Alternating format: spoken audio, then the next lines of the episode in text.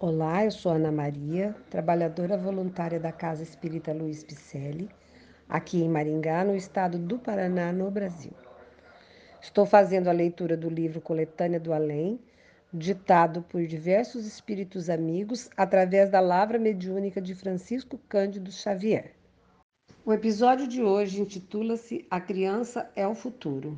Emmanuel. No quadro de renovações imediatas do mundo, problemas angustiosos absorverão naturalmente os sociólogos mais atilados. A civilização enferma requisita recursos salvadores, socorros providenciais em face do transcendentalismo da atualidade. Organismo devastado por moléstias indefiníveis, a sociedade humana está compelida a examinar detidamente as questões mais dolorosas, tocando-lhes a complexidade e a exceção. Tão logo regresse à paisagem pacífica, reconhecerá a necessidade da reconstrução salutar. Entretanto, a desilusão e o desânimo serão inevitáveis no círculo dos lutadores. Por onde começar? As experiências amargas terão passado rumo aos abismos do tempo, substituindo nas almas o anseio justo da concórdia geral.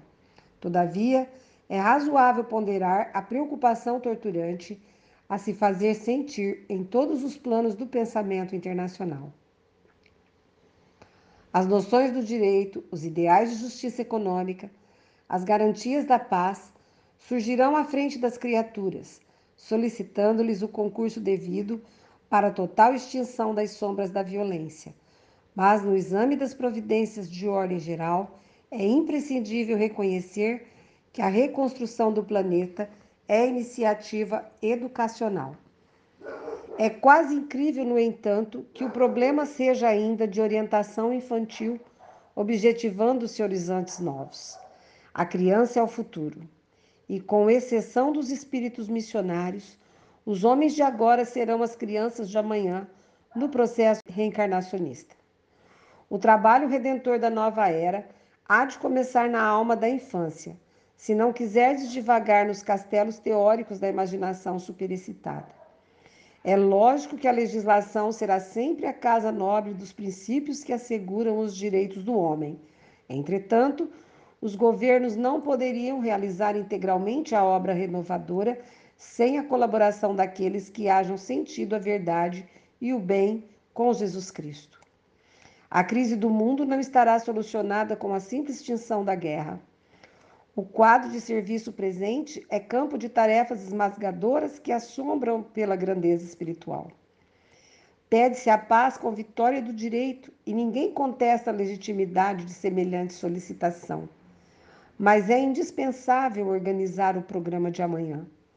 A sociologia abrirá as possibilidades que lhe são próprias, por restituir ao mundo o verdadeiro equilíbrio de sua evolução ascensional.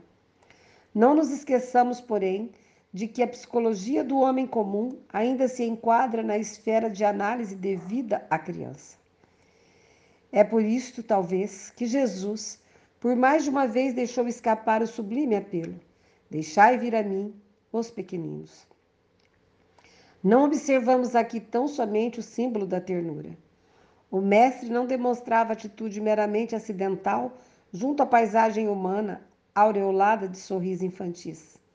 Aludia, sim, a tarefa bem mais profunda no tempo e no espaço. Sabia ele que durante séculos a grande questão das criaturas estaria moldada em necessidades educativas. E com muita propriedade, o Cristo exclama: Deixai vir a mim, e não simplesmente vinde a mim.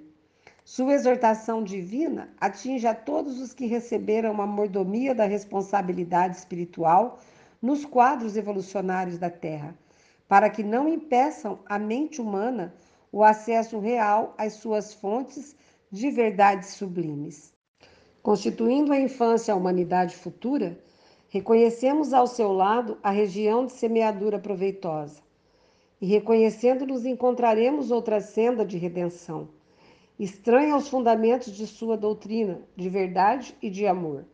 Desse modo, a par do esforço sincero de quantos cooperam pelo ressurgimento da concórdia no mundo, voltemo-nos para as crianças de agora, cônscios de que muitos de nós seremos a infância do porvir.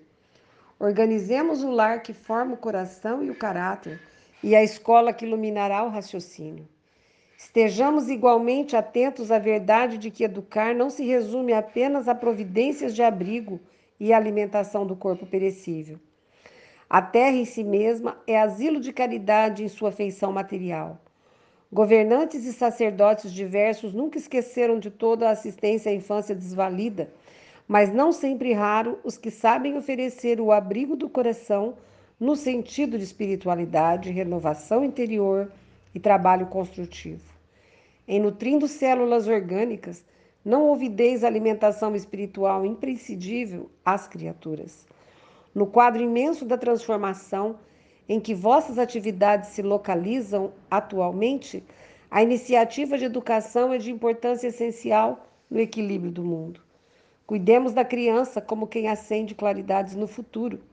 Compareçamos em companhia delas à presença espiritual de Cristo e teremos renovado o sentido da existência terrestre, colaborando para que surjam as alegrias no mundo num dia melhor. Este livro constitui-se de mensagens de diversos espíritos psicografados pelo médium Francisco Cândido Xavier, que proclamam esses ensinamentos e enaltecem a urgência de sua rápida propagação. Agradecemos a sua presença e esperamos que você tenha gostado. Mande um alô nas nossas redes sociais, do Facebook e Instagram com o nome Celp Picelli. Acesse o nosso site www.celp-picelli.com.br, onde constam nossas atividades presenciais, endereços e telefones. Receba nosso abraço e muito obrigada pela companhia.